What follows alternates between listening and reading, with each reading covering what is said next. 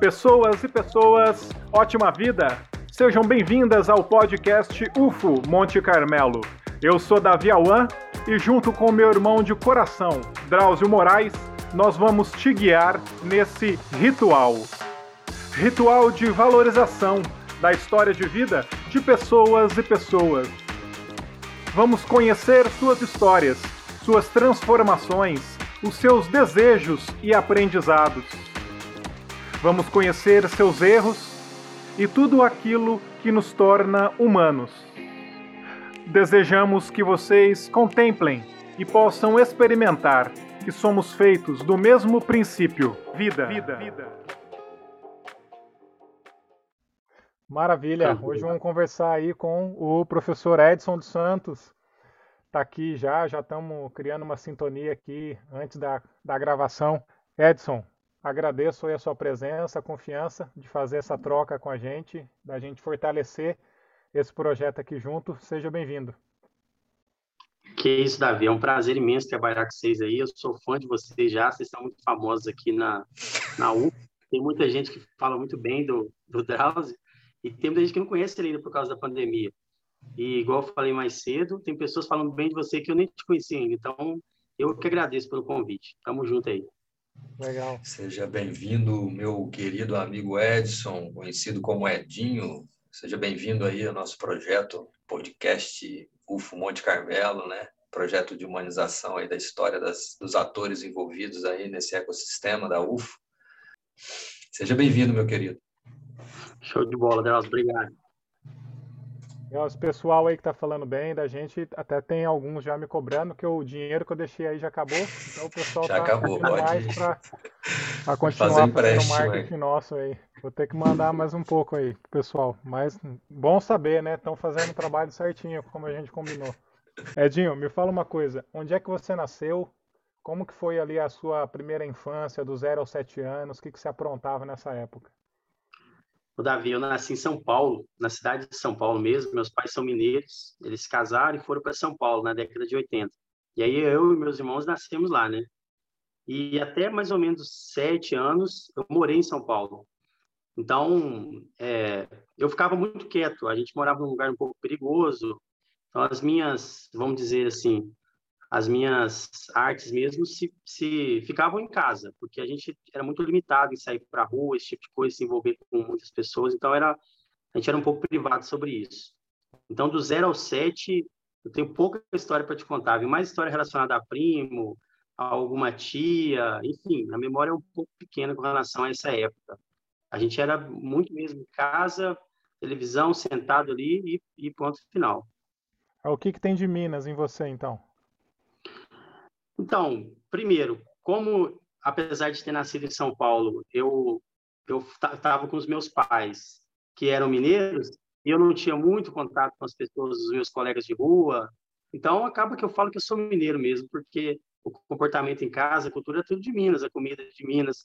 Eu ficava com os meus irmãos, eu tenho sete irmãos. Então a minha turma toda era dos meus irmãos. Já tinha uma turma então, lá, né, cara? Já tinha meus meus amigos é, são eram e são os meus irmãos e minhas irmãs, né? Então a gente é lógico que lá em São Paulo não tinha os, os sete irmãos, né? Quando eu tinha sete anos, porque é, eles nasceram, alguns nasceram aqui em Minas quando a gente veio para cá, mas já tinha alguns irmãos já quando eu, eu sou o terceiro irmão, o terceiro filho, desculpa. Então eu já tinha dois irmãos mais velhos que eram os meus amigos, a gente ficava junto. Então o meu relacionamento com o São Paulo, o paulistano lá mesmo, ele é, é muito pequeno apesar de no futuro aí que a gente vai falar daqui a pouco eu tenha voltado a morar no estado de São Paulo, mas não na cidade. Mas é, história assim, marcante, Davi, da infância. Cara, meu pai trabalhava no zoológico, cara. Eu era louco ah. aí no zoológico. E teve uma vez, cara, que eu vi um, um animal, acho que era uma anta, Cara, eu vou te falar, bicho, eu tive pesadelo com essa anta muitas noites, muitas noites mesmo, porque as pessoas estavam falando que ela estava próximo de uma grade assim, eu nunca tinha visto aquele animal, né? E ela estava próxima de mim, eu não estava vendo o animal. E aí as pessoas olhando para mim um pouco assustado, o que está acontecendo? E ela estava do meu lado, cara, e de repente eu, eu a vi assim, bem pertinho. E aí eu fiquei muito assustado. E eu era uma criança muito assustada, cara. Minha mãe fala isso, eu era muito assustado mesmo. Tinha medo de trovão, tinha medo de barulho de carro. Então, por isso mesmo, eu era muito quietinho na minha. Cara, essa anta, eu nunca vou esquecer essa anta. E um animal normal, se você pensar, né, cara? E ela estava até de uma grade e tal, tranquilona lá no zoológico, não faz mal para ninguém. Mas isso foi marcante, cara, isso foi marcante. E, você enfim, tinha quantos anos?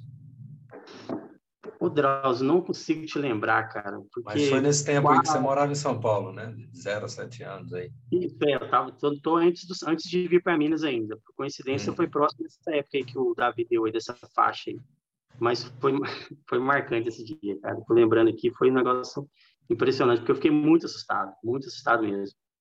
Ô Edson, mas se você tivesse em Minas nessa época aí, já tinha uma benzedeira lá para benzer, não tinha? Para tirar esse medo aí da anta? Cara, você falou de benzedeira, vou te contar uma história de benzedeira então. Quando quando a gente voltou para Minas, aliás, quando a gente voltou não, né? Quando eu vim conhecer Minas, aí eu fiquei vislumbrado, né? Eu, eu era muito preso, a gente era muito preso em casa, pelos pelos, pelas características lá de São Paulo, da cidade de São Paulo, principalmente na década de 80. Cara, era muito loucura a década de 80 de São Paulo. Eu acho que vocês sabem muito bem disso. Aí por motivos relacionados a isso, os pais voltar, resolveram voltar para Minas. E aí voltamos para Minas, viemos, vim para Minas, né? E aí eu fui conhecer o mato, conhecer os animais de pato, né? Eu vi a primeira vez que eu vi uma vaca, eu falei, que isso, cara, esse bicho é muito grande e tal, enfim. E não sei se você conhece a aroeira. A aroeira, ela, quando ela floresce, ela produz alguma coisa lá que é irritante para a pele da gente. E aí, e aí eu passei por baixo da maroeira, não sabia disso, e fiquei todo empolado, pescoço, é, enfim, perto do olho aqui, eu fiquei o corpo todo vermelho, e aí a mãe me levou numa benzedeira. E essa mulher pegou umas folhas de, como que chama? É, mamona, pegou uns, umas três garrafinhas lá, fez uma dança lá, e tudo bem. E aí levou para casa, tal, a mãe falou, não, agora você vai ficar bem estava indo na escola, a professora identificou que eu estava com esse negócio todo vermelho no, no, no, no, pescoço, me levou no hospital, a professora né, do, do, do primário lá, me levou no hospital, o doutor me deu um, um antialérgico lá, provavelmente, né, acredito que tenha sido um antialérgico, e a, a, benzedeira falou assim, daqui dois dias isso vai melhorar. E eu não falei para minha mãe que eu fui no médico. E aí, daqui dois dias, a coisa melhorou. É a mãe, não te falei que ia melhorar? Falei, é, realmente melhorou, mãe. Vamos deixar para lá isso aí. Cara, que loucura. E a, e a felicidade que a ficou. Essa idade que você falou, do medo, do trovão, tudo, eu tinha também. Uns 6, 7 anos de idade, eu tinha medo do trovão. E minha mãe me levou numa benzedeira na rua de, na rua de trás de casa. Ela me benzeu lá com, com alho e um tipo de óleo lá. E de um dia pra noite eu acordei sem medo, cara. Acordei sem medo. As roupas começavam a balançar no varal assim, eu chorava de medo de, do, do vento, da tempestade. E aí de um dia pra noite sumiu. Botei fé na benzedeira, ela sumiu. Aí, ó, você não fez igual o Edinho, não, né? Enganou sua mãe, não. Né? Não, não. Remédio, tomou não, remédio. Não, eu não enganei minha mãe, não. Eu só omiti uma situação, né? É, com essa idade a gente chama disso, né?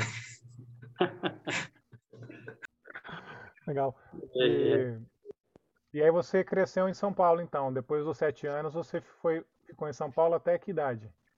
Então, no aniversário de seis para sete, mais ou menos, que eu não estou certo disso, a gente veio para Minas. Ah. Então, eu tenho certeza que com oito anos eu já estava em Minas Gerais já. Uma cidadezinha perto de Ouro Preto, chama Piranga. Aí já, aí meu pai comprou uma casa, né? E é, o, o pai tava, a gente estava passando por muitos problemas em São Paulo. A mãe estava grávida de novo e ali por 92, 1992, vocês lembram como o Brasil estava, né? O governo tinha que cortar zero no final do dia. Então, o salário que o pai conseguia, ele não conseguia colocar comida em casa, era muito difícil. E aí tinha um tio dele que falou para ele, ó, meu pai chama Sebastião, né? Falou assim para ele, Sebastião, é melhor você voltar para Minas, porque sua esposa está grávida de novo. E para piorar, nos dois últimos meses que ele trabalhava, ele foi assaltado e bateram no meu pai, pegaram todo o dinheiro dele. Então a gente ficou dois meses sem nenhum, não era nem real, né? Era cruzeiro, sem nenhum cruzeiro em casa. A gente estava dependendo de ajuda dos parentes. Então o pai falou assim, não, não dá para ficar aqui mais. E aí ele foi para Minas. E o mais importante, o pai é um, é um agricultor. Então ele estava estava em São Paulo, ele estava perdido lá. Então realmente ele estava com muita dificuldade para ficar lá. Então ele veio para Minas. Aí quando ele veio para Minas, que ele arrumou uma casa, arrumou uma terrinha e começou a trabalhar. Foi aí que eu comecei o contato com a, com a lavoura. Quando eu tinha uns oito anos, sete anos, mais ou menos. Em São Paulo, seu pai fazia o quê? Ele trabalhava no zoológico numa determinada época, que eu não sei posicionar exatamente, e em uma outra época ele trabalhava numa metalúrgica. Hum. E, e, durante a vida toda dele ele mexeu com terra.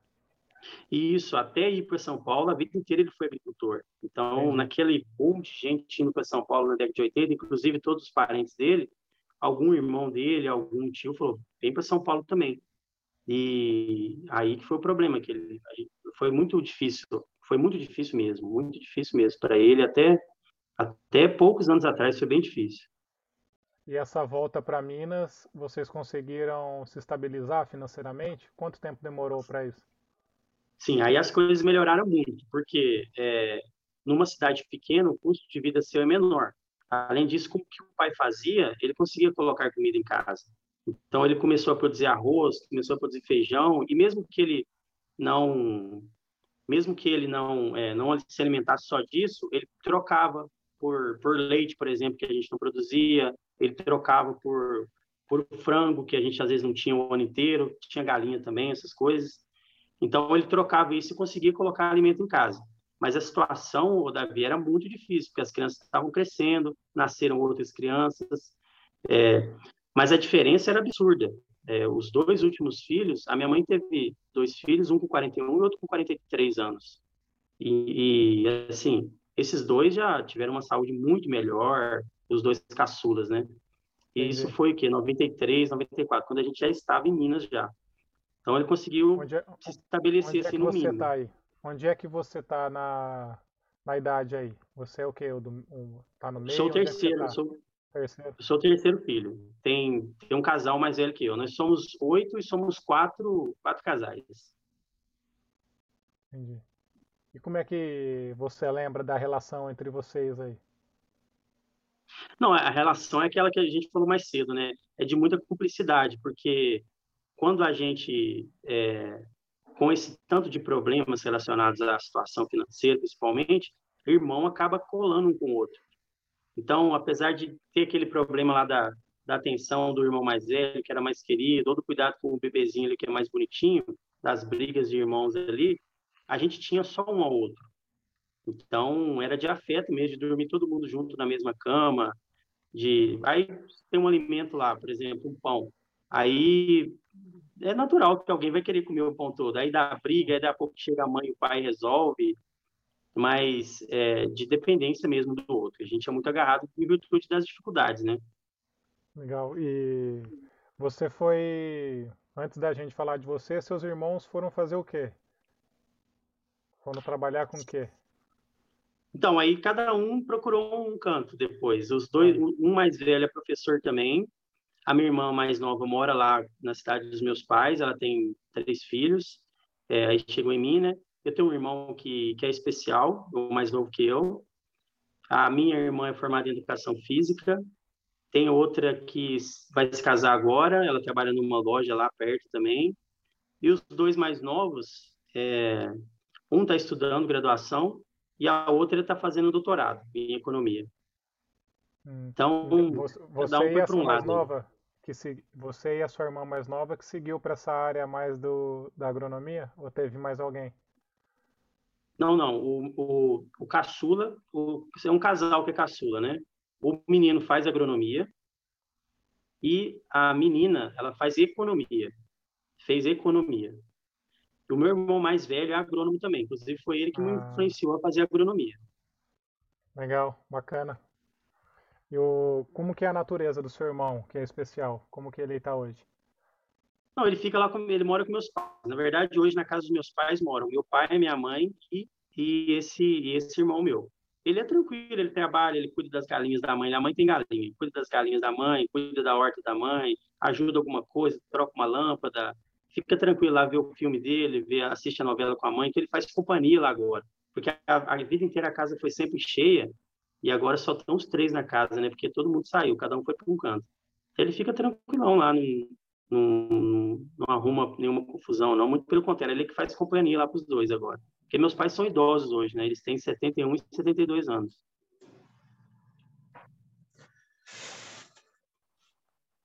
Ô Edinho, me, você está me, tá me ouvindo? Ô Edinho, cara, mas é, é como é que foi para aquela criança que morava lá no, na selva de pedra, não tinha contato com ninguém, né, bicho? Eu ficava só em casa, um medo da, de sair na rua e, né, tudo muito perigoso, né? Passando necessidade, de repente você chega lá na imensidão daquele lugar, é mato, é rio, é córrego, é montanha, é terra, né? Gente lá para você olhar, conversar.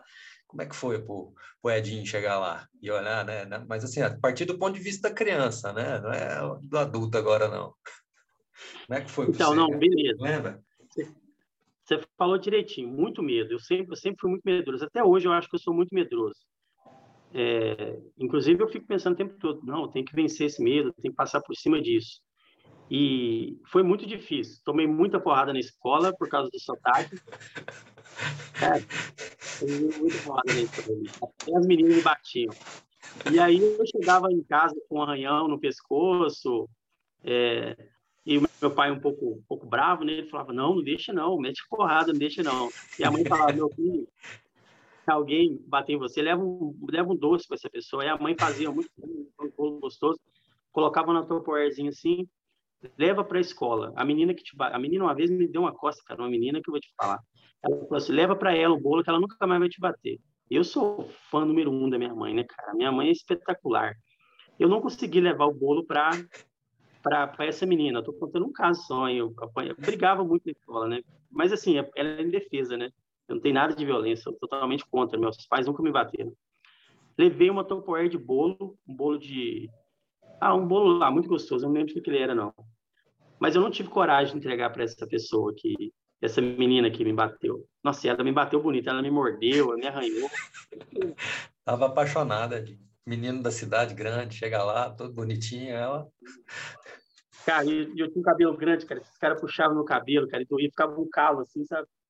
Ah. Aí eu, eu levei o bolo, eram seis pedaços, eu lembro direitinho. Aí eu comi um, eu entreguei para a professora. Eu conto essa história para ela, ela lembra, cara. A última vez que eu tive lá, ela lembra direitinho. Ela, eu falei para ela, ó, a mãe pediu para entregar para fulana porque a mãe acha que se eu dar um bolo para ela, ela não vai mais bater em mim na escola. Aí, cara, a professora me chamou lá na frente, cara. Falou para falar isso para todo mundo. Putz, grila. Me matou essa professora, cara. Ela me matou. todo grato, tímido, aí, com vergonha. É que foi? Comecei a tremer, comecei a tremer. Não tive coragem de falar que era para essa pessoa, tive que falar que era para todo mundo. Só que só tinha cinco pedaços de bolo na, na Tupperware. E tinha sala, tinha 30, 40 meninos, né? Aí não teve como dar o bolo para todo mundo, não deu certo o caso. Contei para a mãe, ela falou assim: não, meu filho, ótimo, a professora sabe e ela vai entender que isso não vai acontecer de novo. De fato, essas confusões foram diminuindo ao longo do tempo, mas está relacionado também com o meu envolvimento com eles, porque eu era novo. É normal, está num ambiente novo, criança estranha a outra muitas vezes, eu acho, né? E aos poucos eu fui me envolvendo com as crianças tal, e daí a pouco a gente estava super bem. E eu tive também que, mais para frente, né, é, chegando na. Assim, eu dava muita, não sei se é sorte, enfim, eu me dava muito bem com as disciplinas da escola. Então, quando eu comecei, a, a gente entra naquela fase, nem sei se o Davi perguntou, né? Mas entra naquela fase de 10 anos, de 9 anos, de 11 anos, quando você começa a relacionar as coisas que acontecem na sua vida com as coisas que você aprende na escola, aí, bicho, aí eu, eu virei um moleque revoltado. Eu era revoltado, eu nem dormia. Eu passei várias noites acordado na janela, olhando assim. Falei, cara, isso aqui tá errado. Eu comecei a ver as coisas erradas ao meu redor. E a gente, adolescente, não tem muita tolerância, né? Mas, é, enfim, dependendo da pergunta, eu continua essa história. Ou você quer que continue? Pode continuar, pô. Pode continuar. Vai crescendo a revolta, né, as coisas Não, é, realmente eu era muito revoltado. Eu vivia de cara fechada. Aí eu tenho uma memória muito boa dessa época, a partir dos 9, 10, 11 anos. Aí a minha memória é muito boa, porque eu ficava muito comigo. Eu pensava muito nas coisas. Então, por exemplo, quando eu cheguei à conclusão, não que eu estava certo, mas naquele momento eu acreditava que é, até perigoso falar isso, mas vamos lá. Eu acreditava que uma pessoa, eu era muito revoltado com meu pai. Eu falei, pô, bicho, você, você não tem um emprego legal, você não tem dinheiro, como que você tem esse tanto de filhos? Isso não faz muito sentido para mim. E eu falei isso para ele, um dia ele quase me bateu, e isso seria traumático para mim, porque eu nunca apanhei dos meus pais, eles nunca me bateram. E eu ficava eu ficava desesperado, eu comecei a ver coisas que eu não concordava na escola também, aí eu comecei a me afastar das pessoas. Aí eu ficava sozinho, tinha um amigo só, uma amiga só, e a cidade lá que eles moram é uma cidade muito pequena. Aí, de repente, eu comecei a entender que a cidade não tinha aquilo que eu estava vendo no livro, que eu estava vendo na televisão, não tinha absolutamente nada a ver. E aí, com 14 anos, eu tive a oportunidade de sair dessa cidade, eu saí da cidade. É... Com 12 anos, eu tive que arrumar um emprego para ajudar na renda de casa, né? Já tinha condição, já tinha condicionamento físico, né? Já sabia fazer conta. Eu fui fazer, arrumar um emprego. E o emprego que eu comecei a trabalhar quando eu tinha 12 anos era do lado de uma padaria. E aí, aos sábados à tarde, principalmente, quando não tinha aula, eu estava nesse emprego ao lado da padaria e a moça da padaria pedia para eu ficar um pouquinho no balcão. Chegava lá super proativo, né? Lavava as coisas, atendia as pessoas, é, me sentia bem naquele ambiente, aproveitava e comia um pãozinho lá que eu estava com fome, né? Aí o dono da padaria um belo dia perguntou se eu não gostaria de trabalhar nesse lugar. E o salário era o dobro do que eu recebia no outro lugar. Aí só, só tinha um problema, eu tinha que trocar o horário de escola, né? Aí eu ia trabalhar num turno integral, de 5 horas da manhã até 4 horas da tarde. E aí eu começaria a aula, acho que era 5 às 6 da tarde, da noite, não sei, um negócio assim. E aí eu já estava com 13 anos, mais ou menos. E aí eu falei, ah, fazia tudo por dinheiro, por ter recurso, né, para comprar as coisas, enfim. E aí eu falei para a mãe, ela adorou, o pai também adorou, né? Porque sempre faltava recurso em casa, ainda mais, enfim. Aí comecei a trabalhar nessa padaria recebendo um salário mínimo. Isso era uma fortuna para mim, isso era muito dinheiro. Aí eu conseguia colocar a grana em casa, comprar as coisas, arroz em casa, pão, é, leite. E isso foi muito bom, porque nessa padaria, e mais revoltado ainda, né? Aí eu percebi, cara, eu não vou muito longe aqui. Aí com 14 anos, um... foi um rapaz lá que, que depois me chamou para trabalhar com ele, de uma outra cidade. E ele comeu um biscoito de polvilho que a gente fazia lá. Biscoito de polvilho com queijo. Era exclusividade lá. Na região, né? Não tinha. E ele gostou muito. E ele tinha uma padaria em outra cidade, uma cidade grande, uma cidade maior, né? A cidade que meus pais moram tem 20 mil habitantes.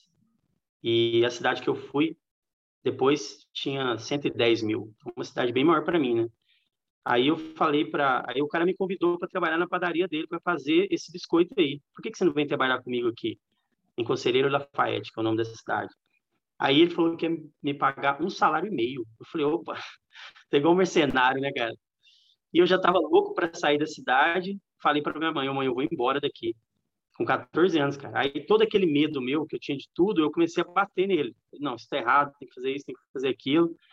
E em virtude das incoerências que eu vi, eu falei, cara, eu tenho que sair daqui, senão eu vou ficar muito preso aqui. E aí eu saí, fui para essa cidade, Conselheiro Lafayette, trabalhar na padaria desse cara. Aí eu comecei a ver que o esforço, a, o murro em ponta de faca que eu dava, estava dando resultado. Aí ninguém me segurou mais não. Falei, não, agora... Aí eu descobri que a gente descobre que o futuro nosso a gente faz, né? Aí eu saí da cidade dos meus pais e fui para fui morar em Conselheiro Lafayette. Era criança ainda, 14 anos, você é criança, né, cara? Aí foi show de bola, porque aí eu fiquei trabalhando nessa cidade até aí o meu irmão já estava na universidade, eu ia visitá-lo de vez em quando, e eu ficava vislumbrado com a universidade. Ele, pô, vem estudar aqui, cara, que não sei o quê. Eu fiquei, não sei se vocês conhecem a UFV. Pô, o campus lá é maravilhoso, negócio incrível. E quando ele me falou assim, cara, eu recebo para estudar. Eu falei, pô, não é possível, cara, você recebe para estudar? Como que existe isso, bicho? Ele é, eu recebo 300 reais, 400 reais, eu não lembro quanto que era a bolsa de iniciação científica na época. Quando ele falou isso para mim, eu vi o estilo de vida dele, o tanto que ele tinha desenvolvido, vocabulário, conversa, pessoal. Falei, cara, eu tenho que fazer isso aqui também. Aí, é, o meu irmão fez vestibular quatro vezes. Por quê? Vocês não devem ter uma idade muito diferente da, muito diferente da minha. Mas na, na minha época, para você entrar numa universidade federal, cara, você tinha que ser muito nerd. Era muito difícil, cara, tinha que ser muito bom. Muito bom mesmo. É meu irmão, que é o cara mais brilhante que eu conheço, meu melhor amigo, estudou quatro, quatro fez vestibular quatro vezes para passar no último. E ele estava com tudo pronto de vestibular. Aí quando eu falei para ele, cara, eu vou fazer isso em agronomia aí também. Eu gostei disso aí, já tem a história da roça, eu trabalhei muito na roça com o pai. Aí ele falou assim, então vamos fazer o seguinte, no, no, no final do terceiro ano do ensino médio, ele falou assim: vem para cá, você vai me ajudar nos experimentos aqui, e aí eu vou te ajudar a estudar para o vestibular. Eu falei: demorou. Entrei no ônibus, falei pro cara da padaria: ó, tchau, até nunca mais, e fui para Viçosa. Nunca mais. Fui para Viçosa, cara. Cheguei lá, fiquei vislumbrado, envolvimento com os caras da graduação, aquela galera boa, todo mundo mente aberta, todo eu encontrei minha turma, cara. Eu falei, pô, é isso aí que eu falo a vida toda, os caras têm coerência, os caras fazem conta, é, os caras não brigam com ninguém, não tem violência. Eu falei, pô, é isso que eu quero ficar. Se dependesse de mim, eu estava estudando até hoje na graduação. Cara. É muito bom o ambiente universitário. Deixa eu te fazer uma pergunta. É, nesse ambiente aí, nesse lugar que você chegou, como que era a, sua, a questão com os seus medos? É, você fala na, univers, na universidade ou é. na, na, na outra cidade? Ah, e quando você falou, eu conheci minha tribo, conheci minha, minha galera. Como que era a sua relação com seus medos nessa época? Ô, ô Davi, cara, eu vou ter que buscar na memória aqui agora, porque mudei muito eu mudei muito, muito, muito. Eu não tinha mais medos. A verdade, eu perdi os medos na adolescência, né? Quando, quando, é, quando eu resolvi sair da cidade por minha conta, meus colegas falaram: Nossa, mas você é louco, você vai sair daqui. Não houve nenhum apoio, ninguém falou assim: faz isso, vai dar certo. Ninguém. Tadinha da minha mãe, ela sentiu que eu, ela não tinha como me segurar. Mas ninguém falou assim: vai que vai, que vai dar certo. Porque era muito muita coragem nesse saída da casa dos seus pais com 14 anos. Perfeito. Mas é eu, eu, nesse momento aí, eu perdi todo esse medo de, de, de ficar sozinho, medo de, enfim, de ter confusão com alguém. Vixe, acabou, isso foi apagado da minha vida. É, nesse ponto que eu queria chegar, porque o medo ele surge quando você está em um lugar que você não tem confiança. Né? Então é natural que você sentia você se sentisse com medo, né, nos ambientes que você estava lá em São Paulo e tudo, até pela quantidade de coisas que provavelmente você ouvia os mais velhos falando, né, o noticiário e tudo mais. E quando você fala, né, é, ganhei um salário, né, tive uma função dentro da padaria, você começa a ter confiança na onde você está pisando. Então, o medo é ele anda de mãos dadas com a coragem, né? Ah, não existe nada solto, né? O, o, ódio anda de mãos dadas com o amor e assim por diante. Então, quem tem muito medo é a pessoa que tem mais chance de ser corajosa é a pessoa que tem, que tem muito medo. Né? Ah, entendi. Então, quando você fala dos seus medos, eu consigo ver também muitos momentos de coragem aí, né? De você é, trocar um salário por um salário e meio, né? Tem que ter coragem aí, porque você está trocando algo garantido por algo que é melhor, mas não sabe se é garantido, né? É, de ir para São Paulo, de ir para Viscosa, né? E, então tem bastante coragem aí na história também. E eu tenho certeza que se hoje você encontrasse aquela menina, você compraria um bolo para ela. Daria para ela um bolo. eu tenho certeza absoluta que eu faria, se eu pudesse, eu faria até muito mais coisa por ela, vixe. E não, e ela era uma menina só, né, cara? E me marcou mesmo. Vocês me fizeram lembrar uma coisa que eu tava guardado aqui na cabeça. Mas é, eu acho, Davi, que é o seguinte: eu nunca tinha pensado por isso que você falou. Eu já aprendi uma coisa nova. Esses sentimentos opostos, eles andam muito juntos, né? Então, um cara que, é, que tem muito medo, ele tá no limite ali da, da coragem. Porque ele está é. o tempo todo pressionado. Eu, eu gostei de saber disso aí, eu vou guardar isso aí também. Eu acho que é isso mesmo, porque depois. É, eu, nossa, os medos simplesmente sumiram da minha vida. Esse, esse tipo de medo que eu tinha, né? Principalmente quando morava em São Paulo. E tem a questão também da criança, né? Criança tem em casa preso, chega só história. A tia chegava lá, contava uma história, a gente ficava assustado assim, pô, não é possível, tia, eu não vou sair na rua, não, eu vou morrer atropelado aqui, vão cortar minha cabeça. Então eram muitas histórias que assustavam a gente. É, imagino. né? Mas esses pelo... medos aí, eu não, eu assim, provavelmente foram determinantes para minha para minha vida, né? Aliás, com certeza foram determinantes para minha vida, mas é, só se alguém perguntar mesmo que eu vou lembrar deles, porque não lembro, não lembro mesmo. Agora, a minha juventude, a minha infância foram difíceis, foram muito difíceis. Brigando comigo, brigando com, com as coisas que eu aprendi ao meu redor, com as incoerências. E, e, e por bem, uma grande vantagem que eu tive, meus pais e minha família. Nunca nenhum tipo de violência, nenhum tipo de ignorância, é, então, acho que isso foi fundamental. Apesar de todo motivo para chutar o pau da barraca, para ficar nervoso, eu não via violência ao meu redor. Então, e quando eu fui procurando os porquês das coisas, e quando eu descobri que eu queria resolver tudo sozinho, aí, aí eu voei, aí eu me senti super bem. Quando eu, ah, tava falando do vestibular. O meu irmão mais velho ficou mais feliz que eu quando fui aprovado. Por quê? Eu fiz vestibular uma vez só mas porque ele fez um intensivão comigo de cinco meses. E ele falou, não, estuda isso, estuda aquilo. Não, já estudei isso, já tem quatro anos que eu estou estudando isso, vamos lá, vamos fazer isso. Ele ficou mais feliz que eu, porque eu saí da padaria, atendi o chamado dele e falou, larga isso aí, vem para cá agora. Mesma coisa. Eu já tinha sido promovido uma vez nessa padaria. Quando eu falei que ia embora estudar na Universidade Federal, o patrão, os filhos do patrão com quem eu conversava mais, falou, cara, você é louco, isso não é para você não, isso é para os caras ricos lá, a universidade não é para você. Ele fala, todo ninguém, cara, falou, vai, vai dar certo.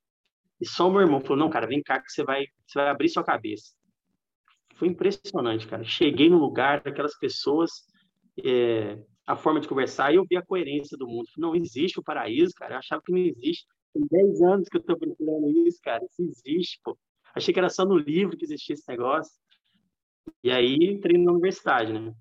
Olhando para você, né, no passado, olhando para você no passado, o que é que você diria para o Edson do passado?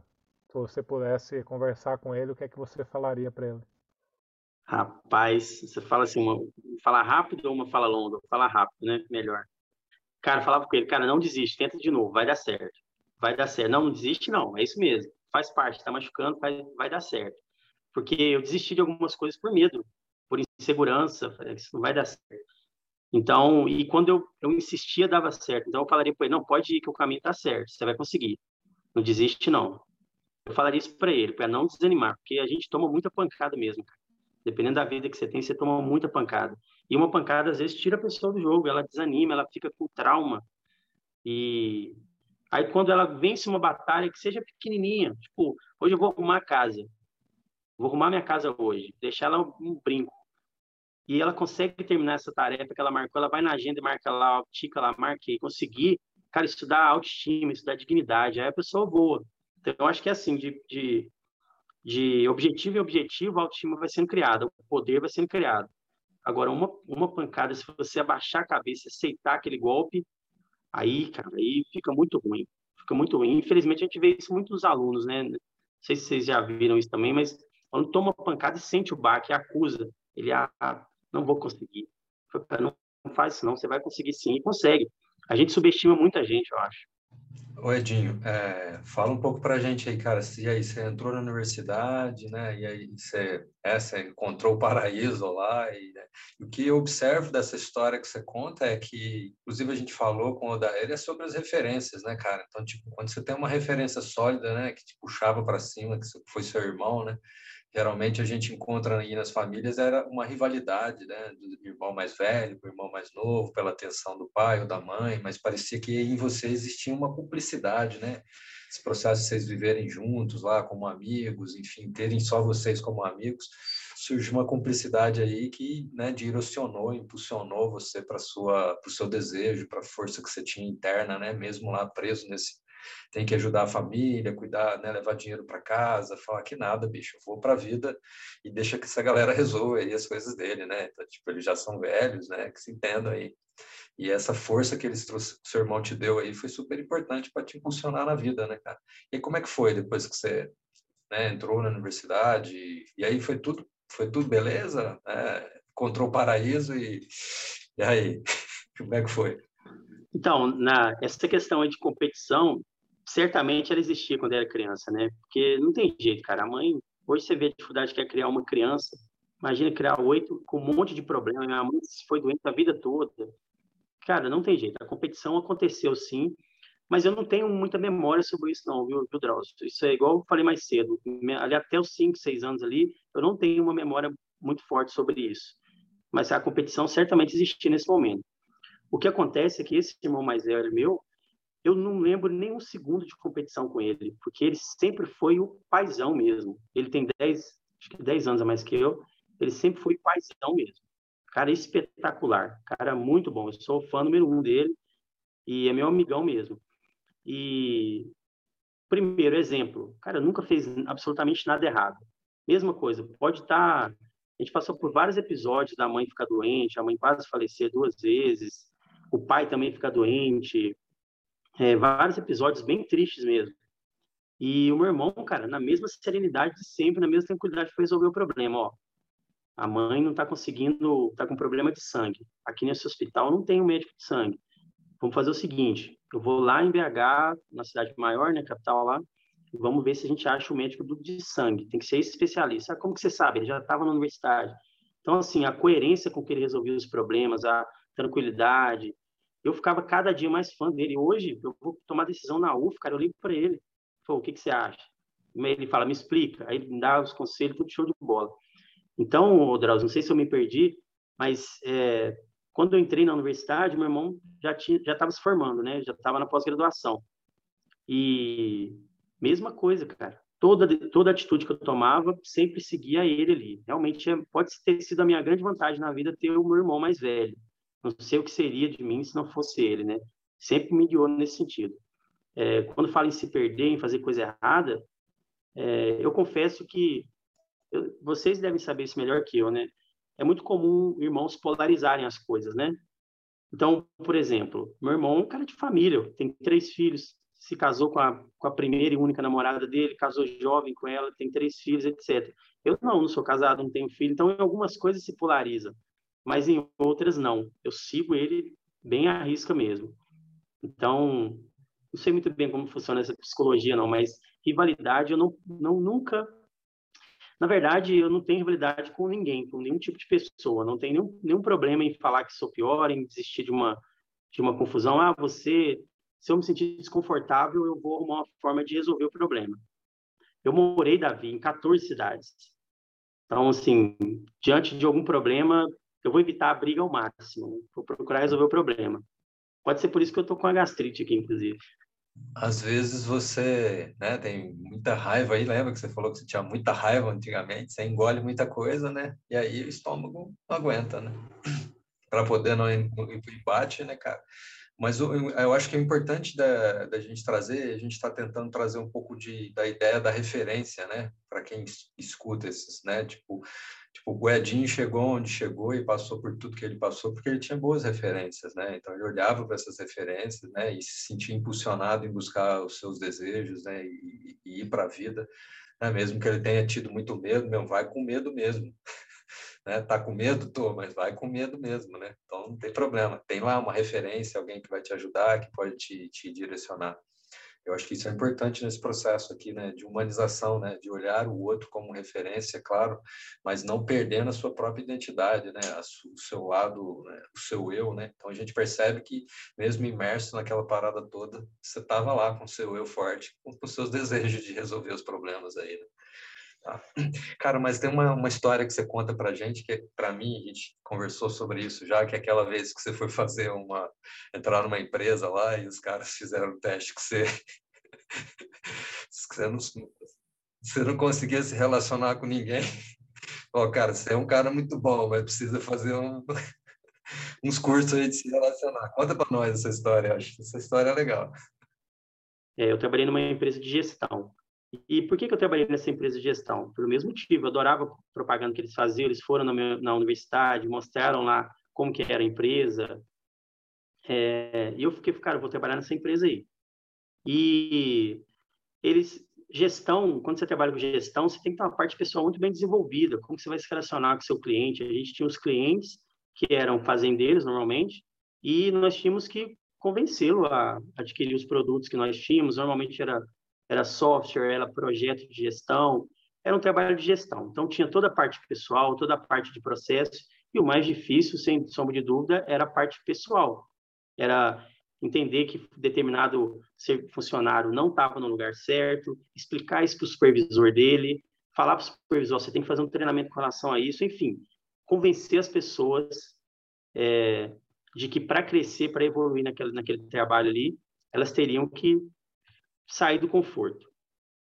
E eu fui muito bem nas avaliações, na dinâmica de grupo, na prova, enfim, passei, consegui muito bem no, no processo seletivo da empresa. Quando chegou numa, numa parte lá que era eu não lembro exatamente o nome da etapa, mas era a última etapa. E o preconceituoso aqui achou que, ah, com psicólogo é tranquilo, já passei, já estava fazendo as malas, tranquilão, felizão. Fui reprovado no, fui reprovado no, no processo. Como assim? Fiquei indignado tal. Aí passaram-se os meses tal, teve a vaga de novo. Eu liguei para a empresa, falei, Pô, bicho, por que, que vocês me chamaram nessa empresa? Aí o rapaz até se chama Jefferson, ele falou, Edson, aconteceu isso, isso, isso. Mas aparentemente você está muito intencionado em trabalhar com a gente, né? Então vem de novo. Fui para a mesma entrevista. Mesma entrevista, cheguei no mesmo ponto. E aí é, a moça me explicou, a psicóloga da empresa me explicou, Edson, seu trabalho é esse, esse, esse. Você tem uma afetividade muito baixa. Você não gosta das pessoas. Você não, não, você nem vê as pessoas ao seu redor. Pô, Davi Drauz, cara, isso foi, isso foi um tapa na minha cara. Foi possível, cara. A vida toda, sim, ela foi e me explicou, ó, quando você era criança, você tinha muitos irmãos, vocês competiam muito, então você queria fugir. Você fugiu da sua cidade porque você não aguentava as pessoas da escola que te batiam, você fugiu dos seus irmãos que pegavam seu pão, seu coisa no sofá, você começou a se virar sozinho, começou a se virar sozinho e você acabou com a sua afetividade. Esse coração seu está gelado, está desligado vamos ativar ele. Você tem um potencial maravilhoso, mas se você não melhorar a sua, melhorar a sua afetividade, a sua vontade de abraçar as pessoas, de encostar nas pessoas, de sorrir para as pessoas, você não vai conseguir trabalhar um mês aqui na empresa. E a mulher espetacular, né, Deus? Mulher bacana, me convenceu. Eu falei, caramba, ela passou um exercício para mim. Ó, é, aliás, foi passado um exercício para mim, né? Ó, você vai ter que se envolver com as pessoas de alguma forma ou de outra e você vai trazer isso aqui para as reuniões que a gente tem. Então, me fala é, nome de uma pessoa que você conheceu, o número de pessoas, tinha uns indicadores lá que eu não lembro exatamente agora. E isso foi me martelando. Falei, cara, eu tenho que me envolver com as pessoas. E ela falou assim, não vale conversar com taxista, porque taxista conversa mesmo. Eu tinha que trazer informações de pessoas que eu não conhecia, que eu nunca parei para pensar na minha vida que eu tinha que me preocupar com alguém realmente, cara. Eu era um, uma um balde de, de, de, egoísmo. Não me preocupava com ninguém, cara. Eu falei, cara, que, que, que banho que eu tomei dessa mulher. Eu estou preocupado com coerência. Estou aqui fazendo cara feia para as pessoas, as pessoas estão me julgando, eu não estou nem percebendo isso. Então, durante um tempo, eu fui treinando isso, me envolvendo com as pessoas, conversando de forma aleatória mesmo, sem intenções nem nada. Aí, com as conversas com ela, ela foi percebendo essa evolução. E tem um teste que é feito, eu esqueci o nome do teste agora, mas ele avalia os seus, os seus, seus comportamentos, a sua energia, a sua afetividade, a sua, o seu controle, a sua determinação, e isso te dá uma nota. A minha afetividade era puxava a média lá para baixo. E aí depois, em um outro teste, a minha afetividade melhorou muito. E com aquela concentração para ser um bom trabalhador, para ser uma pessoa querida, eu peguei isso, isso foi muito bom. Que a partir de então nessa empresa, que depois eu saí dela, eu passei a me preocupar muito com as pessoas mesmo. Então, chegava num lugar, oh, essa pessoa está assim, essa pessoa está assado, mudou muito a minha vida. Então, às vezes a gente acha que a gente não muda, muda sim. Eu acho que a pessoa muda sim. Acho que dá para mudar sim. E hoje eu me preocupo muito. Tanto que acabei virando coordenador de curso aqui, meu envolvimento com os alunos foi muito grande, porque as pessoas têm problemas e a gente não vê, cara. A gente não vê que tem um mundo ali, tem um universo em volta daquela cabeça e a gente não vê. Então, hoje eu falo muito sobre isso com as pessoas. Cara, você cumprimentou a pessoa que você viu hoje de manhã, você deu um abraço à sua mãe hoje de manhã, você se envolveu com ela, perguntou se está tudo bem, porque parece que é uma coisa boba e era invisível para mim até eu entrar nessa empresa. E hoje isso é muito claro. Foi aí, Davi Drauzio, que acendeu essa questão minha, essa preocupação minha com a questão pessoal, que a gente falou mais cedo aqui.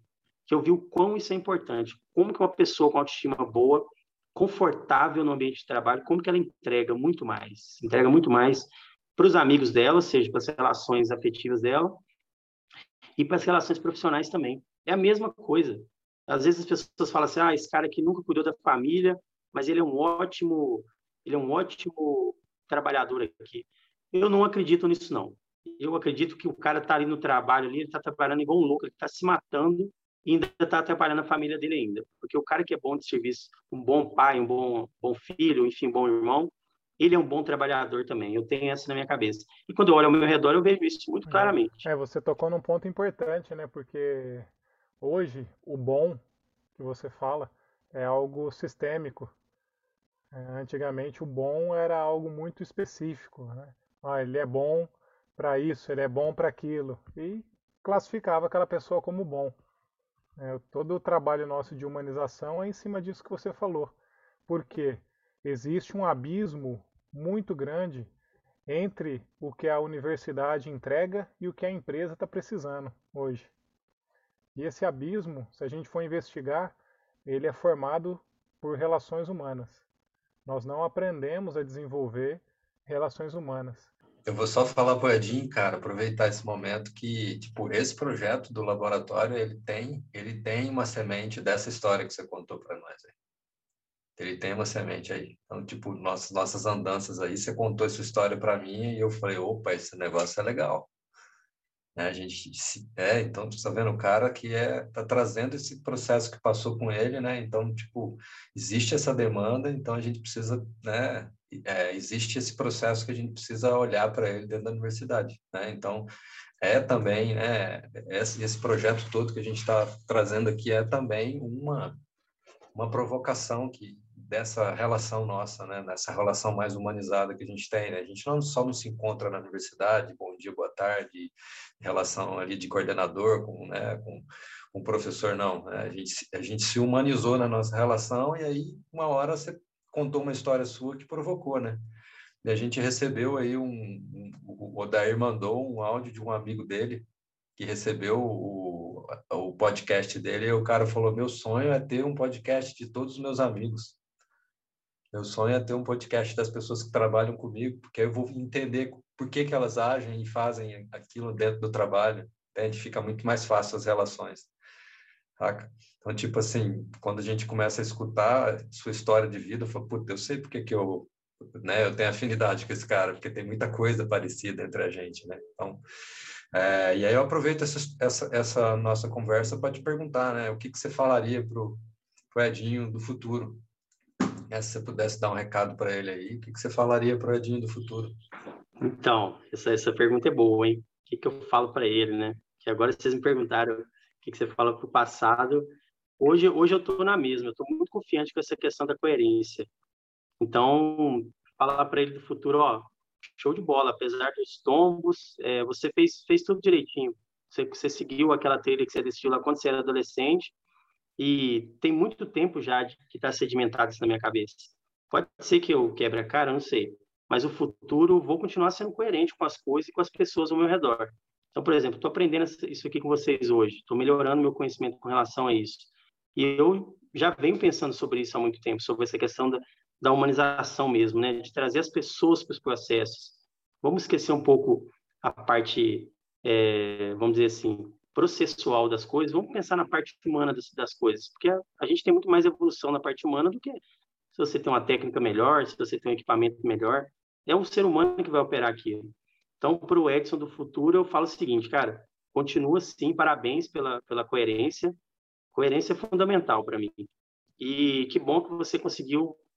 É, eu espero, né, que eu consiga envolver mais pessoas nesse pensamento. Aliás, é uma, uma, uma crítica que eu tenho a mim hoje. Eu acho que eu penso, eu tenho, eu, comigo eu tenho esse pensamento muito positivo, mas eu consigo envolver poucas pessoas ainda.